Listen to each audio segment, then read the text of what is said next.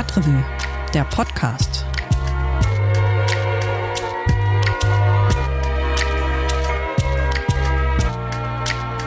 Ja, Lockdown, Lockdown und kein Ende. Das sind die Wetteraussichten für den Februar. Und damit ein kurzes Hi von meiner Seite. Ihr hört den Stadtrevue Podcast mit Christian Wertschütte. Klar, das ist alles ganz schön frustrierend im Moment. Die Inzidenzzahl in Köln, die ist zwar steil auf dem Weg nach unten. Im Moment sind wir, glaube ich, bei 71 jetzt heute Ende Januar. Aber nicht nur ich befürchte, dass sie ziemlich schnell wieder steigen wird, wenn wir dann erstmal die nächsten Lockerungen machen. Zumal es gibt ja auch noch dieses britische Virus, aber zu Großbritannien kommen wir später. Trotzdem, ich will mich irgendwie nicht beschweren. Wir Journalistinnen, wir haben in den letzten Monaten ja genug zu tun gehabt. Anders dagegen sieht's bei den KulturarbeiterInnen aus. Von denen sitzen viele jetzt schon fast ein Jahr rum und können ihrem Beruf gar nicht nachgehen oder halt nur mit sehr, sehr großen Einschränkungen. Grund genug für uns mal dort nachzufragen. Das haben ich und meine Kolleginnen dann auch gemacht für die Februarausgabe der Stadtrevue. Ganz besonders fleißig recherchiert hat unser Musikredakteur Felix Klopotek. Der ist jetzt bei mir. Ja, Felix, wir haben ja äh, für die Titelgeschichte mit vielen Leuten aus den verschiedenen Kulturbereichen gesprochen. Und du bist ja unser Musikredakteur und damit auch für den Kulturbereich zuständig, der noch am längsten von der Pandemie betroffen sein wird, nämlich der Musikszene. Vielleicht magst du mal kurz schildern, bei den Leuten, mit denen du geredet hast, wie ist denn da die Stimmung im Moment? Ich habe jetzt äh, für unsere Geschichte konkret mit zwei Leuten geredet. Äh, einmal mit der Sängerin ähm, Laura Totenhagen, äh, die bislang ähm, vor allem im, im, Jazz und im Improvisationsbereich gesungen hat. Und dann mit dem Clubbesitzer äh, Rolf Kistenich. Der betreibt seit 1994 das Blue Shell. Ich steig mal bei ihm ein, bei dem Rolf Kistenich der war eigentlich wirklich bis März 2020 bester Laune. Die hatten gerade ihr 40-jähriges Jubiläum hinter sich. Der Club steht, äh, wie er mir gesagt hat, wirtschaftlich gut da. Alle Kämpfe mit dem Ordnungsamt sind ausgefochten worden zugunsten des Blue Shell. Also das ist ein, eine anerkannte Größe im Kölner Stadtleben, Kölner Kulturleben. Und dann war das ja wirklich äh, bei ihm, wie bei allen, innerhalb von zwei, drei Tagen war das gegessen, ja, war die Sache zu. Und ähm, er hat ganz gut im Gespräch äh, geschrieben, wie das so in dieser, ich glaube, zweiten Märzwoche wirklich von Tag zu Tag mehr zunahm. Also ausverkaufte Konzerte, wo erst die Hälfte der Leute nicht kamen und dann auch Konzerte mit gutem Vorverkauf, wo dann am Ende zehn Leute da waren. Also da war ja schon spürbar, die Leute gehen in ihren privaten Lockdown. Ja, und nach drei Monaten war klar, dass er nur unter höchst restriktiven Gastronomiebedingungen aufmachen kann. Und dann äh, hat er gesagt, zusammen mit seiner Frau, die Mitbetreiberin ist, ähm, nee, das sparen wir uns. Das widerspricht so der Idee des Blue Shell. Ähm, das können wir, äh, das wäre so eine Art Selbstverrat er ist eigentlich ähm, jetzt nach fast einem Jahr ganz optimistisch. Ob das damit zu tun hat, dass er wirklich so gute Ausgangsbedingungen hat, also dass der Laden einfach wirtschaftlich sehr gut dastand, ja, das wird sicherlich eine Rolle spielen.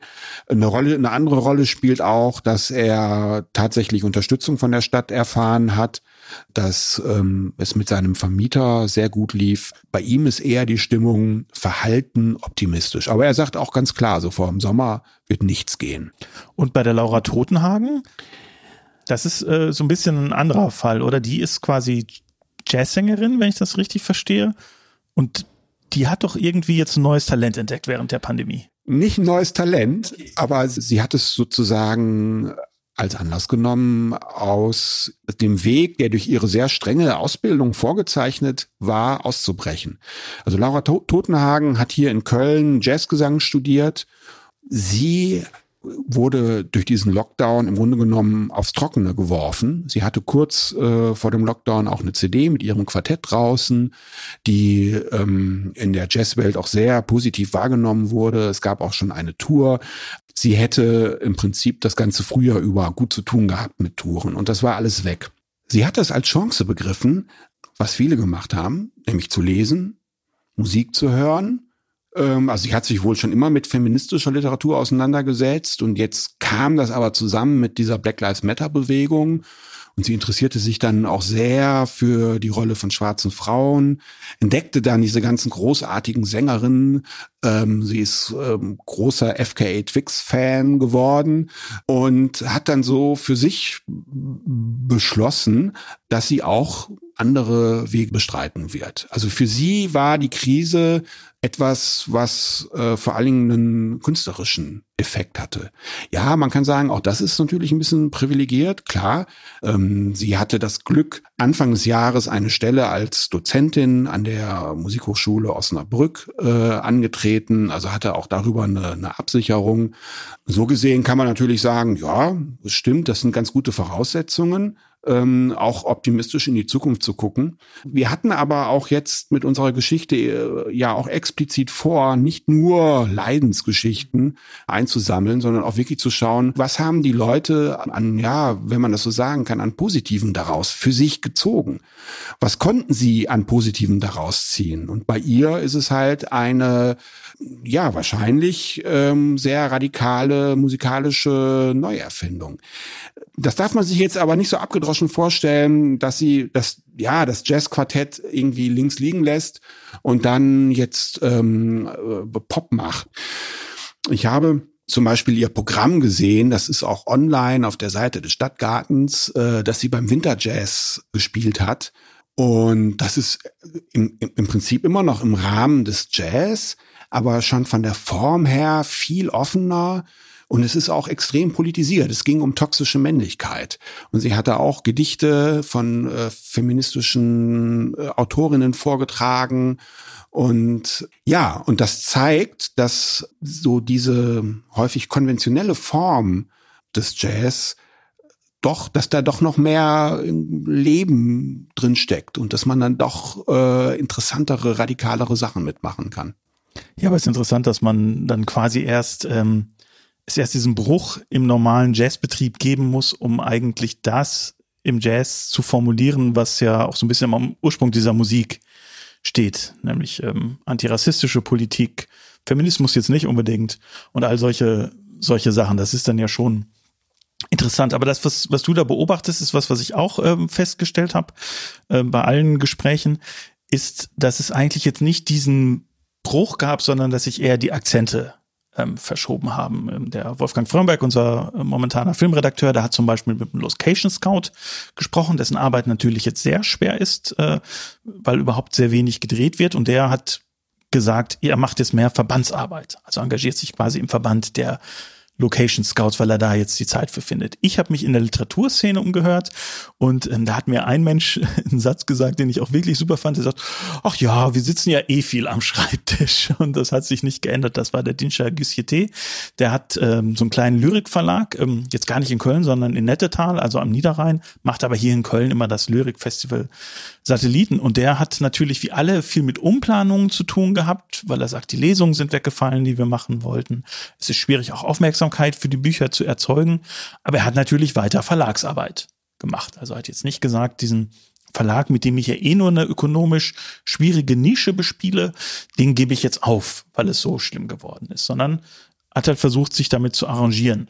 Viele andere Leute haben mir erzählt, naja, dass sie halt so bürokratische Hürden hatten. Also, dass sie dann zum Beispiel ein Schreibprojekt umwidmen mussten, wo es dann darum geht, ich habe ein Stipendium bekommen und das besteht eigentlich in der Lesungsperformance. Da musste das dann umgewidmet werden. Da war dann halt der Text für diese Performance quasi der förderungswürdige Gegenstand. Das ist einfach Bürokratie. Äh, Leute, die StadtschreiberInnen irgendwo waren, das ist dann einfach um ein Jahr verlegt worden, weil sie das nicht antreten konnten. Und wieder andere haben dann gesagt, ja, ähm, sie sehen da schon durchaus einen, einen Bruch, politischen Bruch, aber reagieren dann halt, wie AutorInnen halt reagieren. Zum Beispiel Gunther Geltinger, der macht sich sehr viele Gedanken jetzt ähm, darum und sagt, ja, das ist es auch durchaus was, äh, diese Krise und auch diesen politischen Umbruch, den er darin sieht, den er dann halt, halt in seinem neuen Roman verarbeitet, weil er von sich sagt, ich bin eh ein Autor, der sich mit der Gegenwart auseinandersetzt und da spielt natürlich die Corona-Krise dann auch als Material für mich eine Rolle. Ich habe aber eine Frau gefunden, und das fand ich wirklich spannend, die hat das total genutzt. Also sie ist wirklich durchgestartet mit einem Projekt und das ist Anke M. Leitzken. Das ist eine Kinderbuchautorin aus Loma, die ähm, eigentlich eher aus dem, aus dem Bildungsjournalismus kommt, dann angefangen hat, Kinderbücher zu schreiben, weil sie sagt, die Bücher, die meine eigenen Kinder kriegen, die haben mir nicht gefallen. Die schreibt dann so Bücher über Kinderrechte, hat ein Projekt gemacht zur Entdeckung von der Stadt, wo sie sagt, so mir geht's darum, Kinder zu ermutigen. Und die hatte im letzten Jahr schon ähm, eine App programmiert namens Stadtsache. Das ist so ein Projekt, da kann man sich anmelden. Wir haben das auch in der Stadtrevue vorgestellt. Das können Klassenverbünde oder irgendwelche Jugendgruppen nutzen und dann so Aufgaben in der Stadt erfüllen. Und die hat dann diese Codebasis, also das, was am Programmiercode schon da war, genutzt, um so eine Art virtuelles Klassenzimmer zu programmieren. Ähm, DigiClass heißt das. Und das ist keine Lernplattform in dem Sinne, dass man so Aufgaben da einstellt, sondern es geht wirklich darum, diese sozialen Interaktionen, die es gibt im Klassenraum. Als ich in der Schule war, hat man ja zum Beispiel immer im Kunstunterricht, dann haben alle Leute ihre Bilder an die Wand gehängt. Ne, und das ist total wichtig, weil du guckst, ach, ist das schön, ach, die haben das so gelöst. Und dann hing das da und man konnte sich das angucken in der Pause.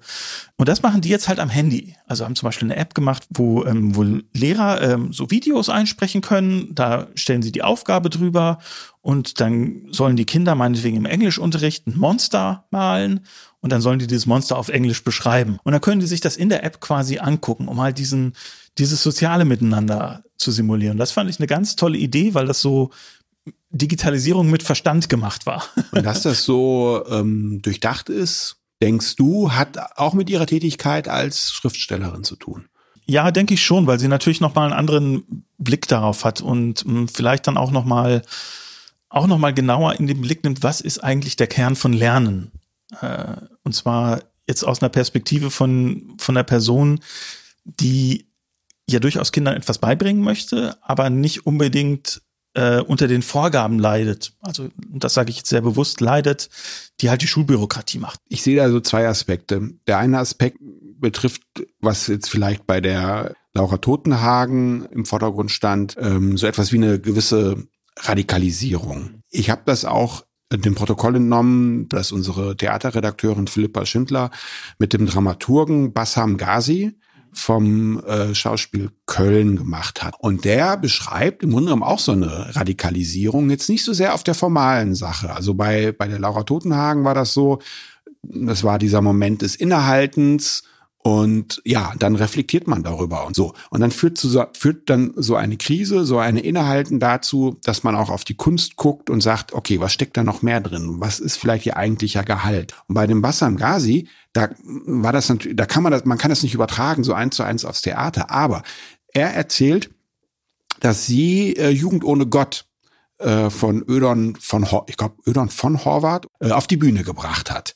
Und obwohl das Zeitstücke sind, zeitgebundene Stücke, kann man die auch noch 70, 80, 90 Jahre später aufführen. So. Und er hat im Grunde genommen in dieser, in dieser Verzweiflung, die in diesem Stück ja auch drinsteckt, in, in der Not, in der sich die damalige Jugend befunden hat, er hat das gewissermaßen radikal auf ähm, unsere Gegenwart bezogen und hat im Grunde genommen die ganzen Abstandsregeln, die sie natürlich beim Proben beachten mussten, in das Stück integriert. Aber irgendwann kommt dieses Stück auch real auf die Bühne. Und sie wollen aber mit diesen Markierungen und mit den, wie gesagt, den ganzen Abstands- und Hygieneregeln weiter spielen, um halt das Beklemmende, was in diesem Stück drinsteckt, auch formal darzustellen. Also es hat im Grunde genommen auch bei ihm zu so einer Art Radikalisierung, vielleicht jetzt nicht auf so einer, auf so einer historischen oder auf so einer ganz grundlegenden Ebene geführt, aber doch was die Arbeit mit den Mitteln angeht und was das auch vielleicht das Verständnis von bestimmten Stücken angeht. Ich habe immer mal wieder rumgefragt und das auch in einigen Artikeln thematisiert letztes Jahr, ob es so etwas wie eine Corona-Ästhetik gibt. Hm, das waren so Fragen, die ich im August und im September Leuten gestellt habe, als es ja sowieso irgendwie ganz optimistisch war, die Stimmung. Und da äh, war dann vielleicht die naheliegende Antwort, na, ach, ja, Corona-Ästhetik eigentlich nicht. Und sobald man wieder irgendwie auf die Bühne kann und sobald es wieder normal sein wird, dann ähm, wird es auch wieder normalen Betrieb geben. Also das wird sich nicht besonders tief ähm, einschneiden. Das waren so Stimmen, die ich damals eingesammelt habe und ich hielt das auch dann für plausibel. Ich sehe das aber, je länger so Sachen wie der Lockdown, je länger auch die äh, bedrohliche Situation in Krankenhäusern, in Pflegeheimen, wo auch immer anhält, mhm. wird sich das auch in künstlerischen Formen niederschlagen. Mhm. Glaubst du denn, dass es die Räume noch geben wird nach der Krise, um das zu machen? Und ich frage das jetzt von einem ganz einfachen Hintergrund. Du hast ja gerade beschrieben, wie sich sozusagen die, die Künstler und Künstlerinnen in der, in der Form radikalisieren und auch in dem Inhalt ihrer Werke. Aber ähm, sie stehen ja jetzt auch echt wirklich vor, einer, vor den Mühen der Ebene. In dem Sinne, dass sie quasi jetzt äh, die Räume verteidigen müssen, in denen diese Kunst stattfindet. Also projiziert ist eine äh, Milliarde äh, in den nächsten vier Jahren weniger Gewerbesteuereinnahmen in Köln oder vielleicht sind es auch die nächsten fünf Jahre. Davon kommt ein Teil zurück vom Land, wird ersetzt, aber auch lange nicht alles. Und da können wir uns ja schon drauf einstellen, das wird überwiegend in der Kulturszene gekürzt werden, einfach weil das die Leistung ist, wo die Stadt kürzen kann. Also, denkst du, die Künstler und Künstlerinnen sind sozusagen organisiert und gewappnet genug, sich da für ihre ureigensten Interessen einzusetzen? Ich kann dazu nur sagen, dass ich mir das als einen sehr zähen Kampf vorstellen kann. Nur natürlich verkündet die Politik, dass sie diese Struktur erhalten will, dass sie längst anerkannt hat, wie wichtig ähm, für das Erscheinungsbild und auch die Lebensqualität der Städte ein lebendiges, vielfältiges, ungezwungenes Nachtleben ist. Also so viel hat sich ja da noch nicht getan. Am Ende entscheidet nämlich dann doch der Markt. Und da kann es einfach sein, Leute, die über einen so langen Zeitraum einen, einen Einkommensverlust hatten, dann irgendwann auch für die, ich sag mal, Besitzer der Immobilien nicht mehr so interessant sind. Und da bin ich in der Tat ähm, sehr drauf gespannt. Ich kann das jetzt wirklich nur so wolkig ausdrücken, ähm, was von den politischen Willensbekundungen dann am Ende übrig bleibt. Ja, ich bin auch gespannt. Ich bin tatsächlich aber auch recht wenig zuversichtlich. Und zwar geht das jetzt einfach zurück auf die Erfahrungen, die quasi die Kulturlobbyisten, und da reden wir ja wirklich von den, von den großen Verbänden, einfach jetzt während der letzten Lockdowns gemacht haben, dass sie zum Beispiel nicht geschafft haben, die Museen so lange wie möglich ähm, aufzuhalten, was, glaube ich, vom Infektionsgeschehen durchaus noch ein bisschen länger äh, gegangen wäre, als dass sie jetzt Anfang November hätten zumachen müssen. Und ähm, wenn ich überlege, dass eigentlich haben die alle sehr wenig erreicht.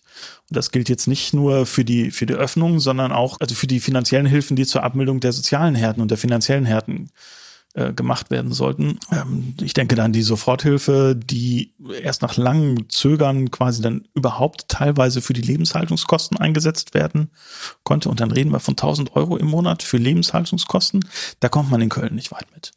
Und da muss ich gestehen, sehe ich tatsächlich relativ wenig Potenzial, dass die Künstler sich da ähm, und Künstlerinnen, also der, der Kreativbereich, ich nenne es jetzt mal die Kreativarbeiterinnen, weil dazu ja auch jetzt nicht nur die Künstler und Künstlerinnen gehören, sondern auch die TontechnikerInnen, äh, die BeleuchterInnen, diejenigen, die hinter der, der Bar arbeiten, diejenigen, die die Plakate ähm, gestalten, weil ich, äh, weil ich glaube ich echt es wirklich schwierig finde, diesen Bereich zu organisieren. Und das hat man so ein bisschen gesehen am Anfang der Pandemie, als auf einmal das Grundeinkommen wieder so dastand, als gesagt haben, ja, wir brauchen jetzt dieses bedingungslose Grundeinkommen.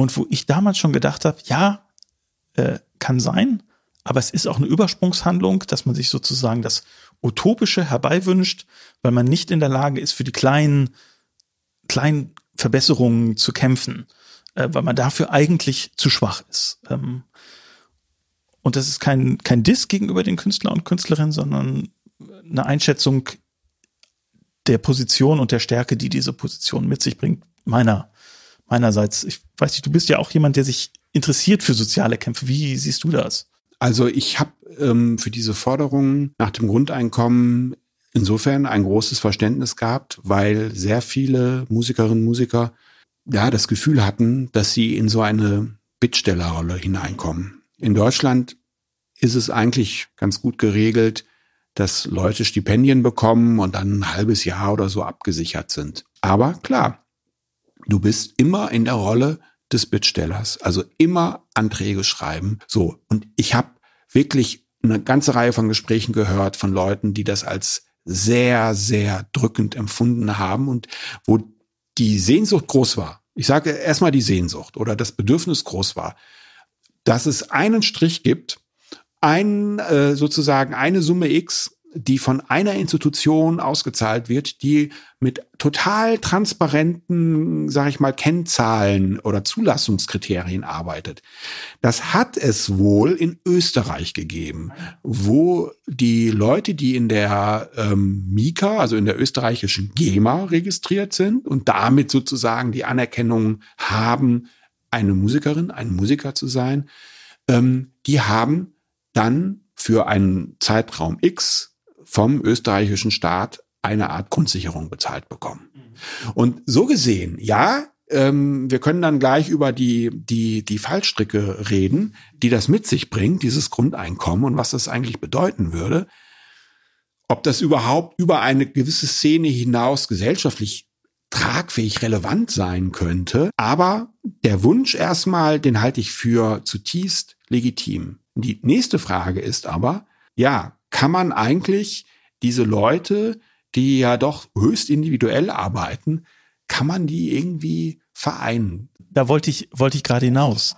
Weil auch das französische Modell ist ja auch durchaus eins, was ähm, eigentlich dem Grundeinkommen sehr nahe kommt. Also du musst als Musiker, Musikerin, das kommt ja noch aus den 80ern der großen Zeit unter Mitterrand und seinem Kulturminister Jacques Lang, ähm, du kannst ja als Musiker in Frankreich eine Grundförderung bekommen. Wenn du so und so viel Auftritte im Jahr nachweisen kannst, dann ähm, erhältst du quasi auch in den in den Phasen deiner Ruhezeit, wenn du irgendwie komponierst oder wenn du versuchst, ein neues Instrument zu lernen, also wenn du quasi erstmal nicht wertschöpferisch, aber schöpferisch tätig bist, erhältst du sozusagen Einkommen vom Staat. Und das ist ja auch durchaus ein Modell, das gibt's bei unseren Nachbarn. Da muss man nicht weit für fahren. Das Grundeinkommen ist dagegen so, ein, so eine Utopie.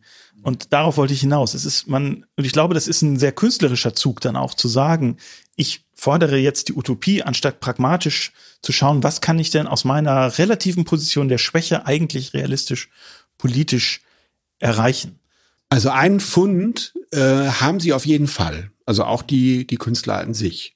Nämlich, dass die Stadt und nicht nur Köln mit seiner Kunst und Musik und Theaterszene prunken möchte. Also ähm, es hat schon eine Aufwertung gegeben, dass also Standortpolitik heute sich eben nicht nur über ähm, naja, eine, eine zukunftsweisende Industrie und Technologie und so weiter definiert, sondern auch über sogenannte weiche Faktoren. Das ist in der Tat, das, das könnte man in die Waagschale werfen. Da könnte man auch die äh, Politik an ihrem Anspruch messen. Ähm, es hat in den letzten 20 oder 30 Jahren in Köln, es ist ein langer Prozess gewesen, es hat dieses Umdenken gegeben. Da hat, glaube ich, die Pandemie erstmal sehr viel kaputt gemacht, aber ich glaube, äh, das ist trotzdem, um sozusagen diesen Sockel, der da in den letzten 20 Jahren erarbeitet wurde, um den wirklich ganz zu schleifen, ah, das, da, da müsste, da, also da müsste jetzt auch noch Covid 21, 22 kommen. naja, was ich sagen will, also da müsste wirklich eine, eine ganz lange Phase gesellschaftlicher Depression kommen, um das wirklich ähm, vergessen zu machen. Also in dem Sinne, nee, ich bin da durchaus optimistisch.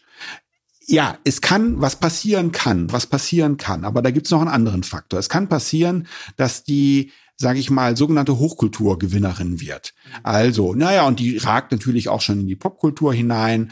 Ähm, aber dass äh, ähm, Läden, die oder oder Säle, die jetzt schon ähm, subventioniert wurden mit mit städtischen und Landesmitteln, manchmal auch mit EU-Mitteln, dass die sogar noch ähm, und die gibt's auch in Köln, dass die sogar noch gestärkt aus der Krise als Leuchtturmprojekte ähm, daraus hervorgehen. Ich will gar nicht an deren Privilegien ran. Ne? Also ich, es geht nicht darum, was abzubauen, sondern eher, eher umgekehrt zu sagen, es müsste viel mehr von solchen Projekten geben. Aber dann gibt's ja noch ein anderen, anderes Fund und das ist einfach die Jugend. Das sind einfach, das werden einfach junge Leute sein und die hören auch andere Musik, die eben nicht äh, unbedingt in der Philharmonie oder im Stadtgarten läuft. Und die werden sich dann schon ihre ähm, Orte und auch ihre, ihr Equipment, was auch immer, zu besorgen wissen. Es könnte in der lokalen Szene so eine Aufbruchsstimmung stattfinden, ähm, dass sie jetzt viel mehr Platz haben, ähm, gehört zu werden und auftreten zu können. Und ähm, so könnte tatsächlich, äh, ohne diese aktuelle Situation irgendwie zu beschönigen, aber es könnte tatsächlich etwas Neues entstehen. Und das könnte mittelfristig für eine großartige Renaissance äh, auf künstlerischem, musikalischem Gebiet sorgen. Positiv ausgedrückt. Ja, da hoffe ich mal, dass du recht behältst und ich, äh, ich Unrecht. Ja, vielen lieben Dank, Felix. Ja, danke schön. Also auf die große Rettung zu warten, das bringt's wahrscheinlich dann irgendwie doch nicht.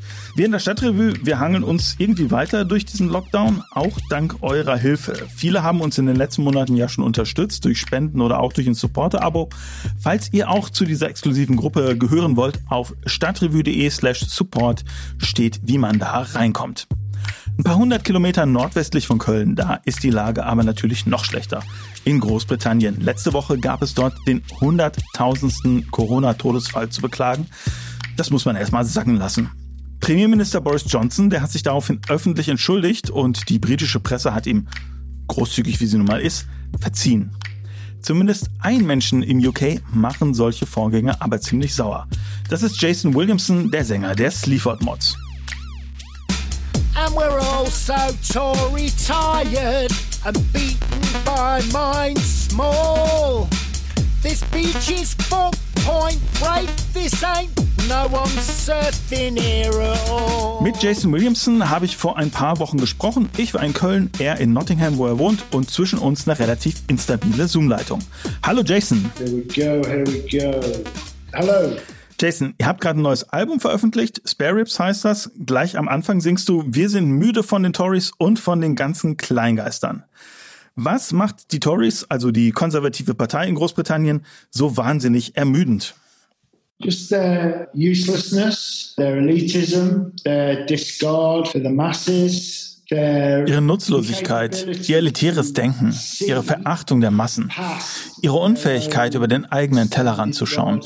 Sie wissen nicht, wie es ist, wenn man leiden muss. Es wirkt fast, als hätten sie keine Ahnung, wie der Rest unseres Landes lebt. It's almost as if they just aren't aware of the rest of the country. Aber Boris Johnson, der konservative Premierminister, der ist doch 2019 mit ziemlich großer Mehrheit gewählt worden und auch in der Corona-Krise, was mich immer überrascht, da leiden seine Popularitätswerte überhaupt kein bisschen. Boris Johnson is not a leader. Boris Johnson ist keine Führungspersönlichkeit. Er ist ein Idiot. In der Schule hat man sich über solche Leute lustig gemacht.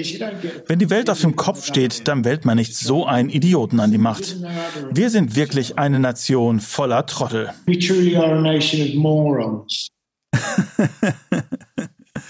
Okay, klare Worte. Was mich aber überrascht, Jason, auf eurem neuen Album, da geht's viel um deine Kindheit. Du erzählst zum Beispiel darüber, was du gegessen hast. Äh, Fishcakes, also Fischstäbchen. Ein anderer Song heißt Morgan Mindy. Äh, das ist der englische Titel von der Fernsehserie aus den 70er Jahren, Morg vom Org mit Robin Williams. Du bist ja als Kind einer Arbeiterfamilie in Nottingham in den 70ern und 80ern aufgewachsen. Warum kehrst du jetzt in deiner Musik in diese Zeit zurück? I had like back injury over the lockdown. And it was an injury that was connected to an operation I had on my back when I was a child. And so it brought all these memories back. Während des Lockdowns habe ich meinen Rücken verletzt. Das hatte mit einer Operation aus meiner Kindheit zu tun. Das hat all diese Erinnerungen wieder hochgespült und ich habe mit den Bildern von damals gespielt. Meine Kindheit war ganz schön beschissen. Nicht im Allgemeinen, aber für mich. Meine Eltern haben sich scheiden lassen, als ich zehn Jahre alt war.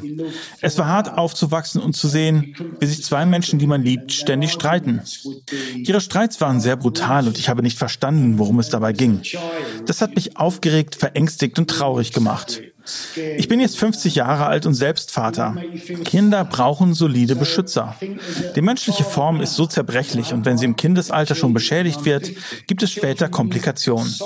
Darüber habe ich viel nachgedacht.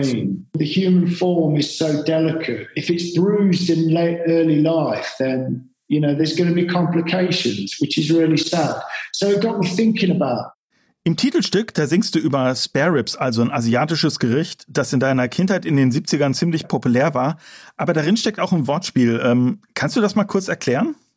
It was a cheeky reference to childhood food that was around when I was a kid. It's an Asian dish that they serve in restaurants. Um, but it is a reference to the idea that we're all dispensable units in order to preserve Spare Ribs ist zum einen eine Anspielung auf ein Gericht meiner Kindheit, eine chinesische Mahlzeit. Aber es ist auch ein Bild dafür, dass wir alle verzichtbar sind, wenn es darum geht, den Kapitalismus zu bewahren. So wie der menschliche Körper ohne seine überflüssigen Rippen überleben kann, überlebt der Körper des Kapitalismus dadurch, dass er regelmäßig ein paar Millionen Menschen abstößt. Das kann durch Kriege geschehen oder durch Hungersnöte oder durch den kapitalistischen Alltag, durch Depressionen, Arbeitslosigkeit oder Selbstmorde.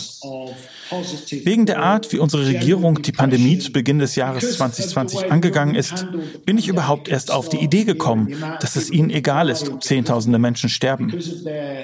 Viele Menschen sind wegen des Missmanagements der Pandemie gestorben und die Regierung hat geglaubt, sie hätte alles richtig gemacht. Boris Johnson sagt immer noch, dass er stolz auf unsere Bilanz ist und wie wir uns um die Menschen gekümmert hätten. Das ist doch total verrückt. Mir kommt es vor, als seien wir alle potenzielle Kollateralschäden, damit unsere Wirtschaft überlebt leben kann. It's insanity, you know. So it struck me as, you know, we are potentially all collateral in the name of uh, economical uh, sustainability, you know what I mean? Puh, ja. Ähm, klingt ganz schön deprimierend, aber ist natürlich tatsächlich eigentlich, ähm, wie der Kapitalismus funktioniert. Es gibt auf eurem Album auch einen Song, der heißt Out There. Darin erzählst du, wie die Menschen in Großbritannien eben mit dieser Situation umgehen. Und da geht es um einen Mann, mit dem du dich manchmal über Politik streitest und der deine Kritik an der britischen Regierung so gar nicht nachvollziehen kann. Wer ist denn das eigentlich? So, someone that um I see occasionally, you know. There was some homeless guy outside. You know. der erzählt von dem Typen, den ich regelmäßig vor dem Laden an meiner Ecke getroffen habe und der manchmal auf der Straße lebt und manchmal eine Wohnung hat. Aber selbst wenn man dort angekommen ist, wo er ist, wird man immer noch mit Propaganda vollgepumpt.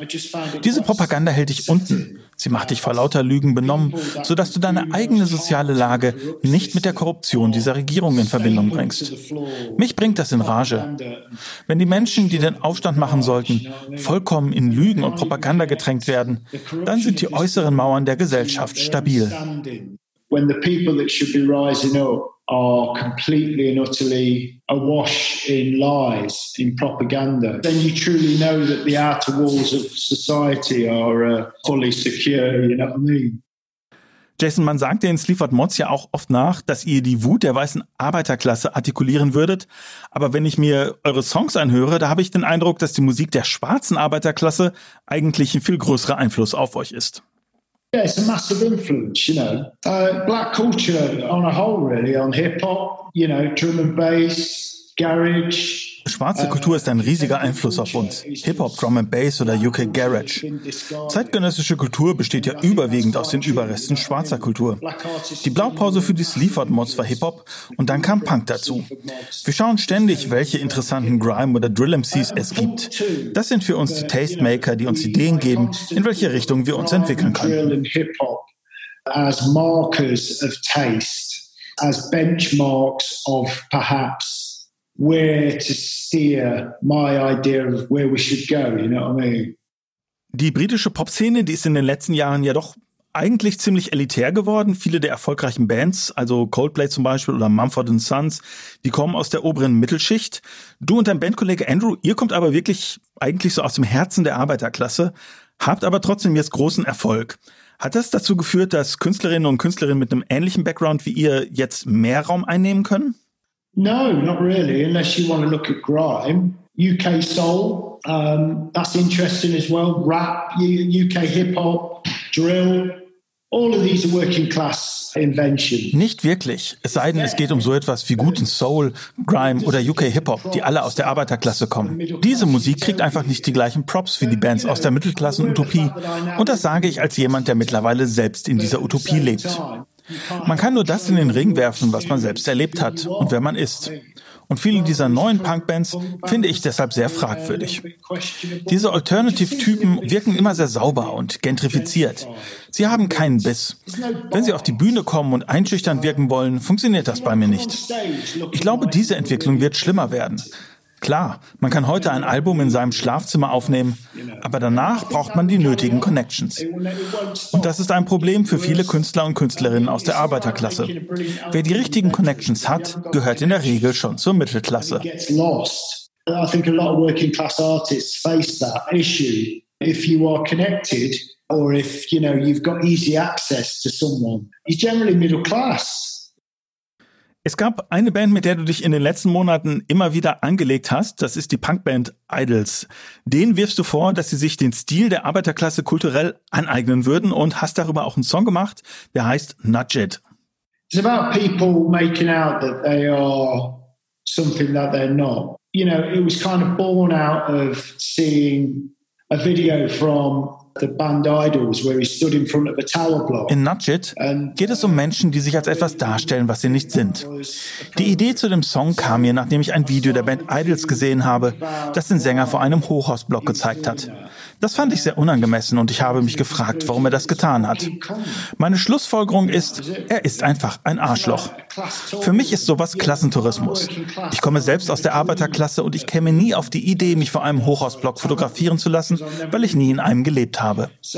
Man muss sich vorstellen, wie das auf die Menschen wirkt, die in diesem Block leben, wenn dieser Typ nach dem Shooting wieder in sein aufregendes Leben zurückkehrt. Er benutzt Bilder eines Lebens, das nicht seins ist und tut so, als hätte er etwas erlebt, was er nicht erlebt hat, nur um seine Platte zu promoten. Das finde ich einfach falsch.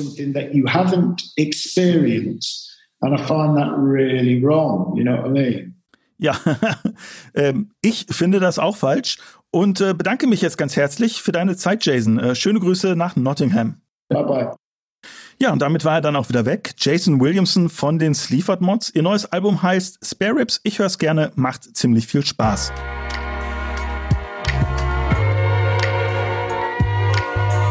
Und zum Schluss habe ich noch einen Tipp für die Kommunalpolitik-Nerds unter euch. Wenn ihr nach unserem Stadtrevue-Podcast noch Zeit für einen weiteren Köln-Podcast habt, dann hört doch mal bei Ohrbluten rein. Da redet Sebastian Tautkus jeden Monat eine Stunde und länger mit Leuten aus Kölner Initiativen. Zuhören lohnt sich auf jeden Fall. Den Link habe ich euch in die Show Notes gepackt. Ich sage da mal Tschüss. Wir hören uns hoffentlich nächsten Monat wieder. Bleibt bitte gesund und bis dann.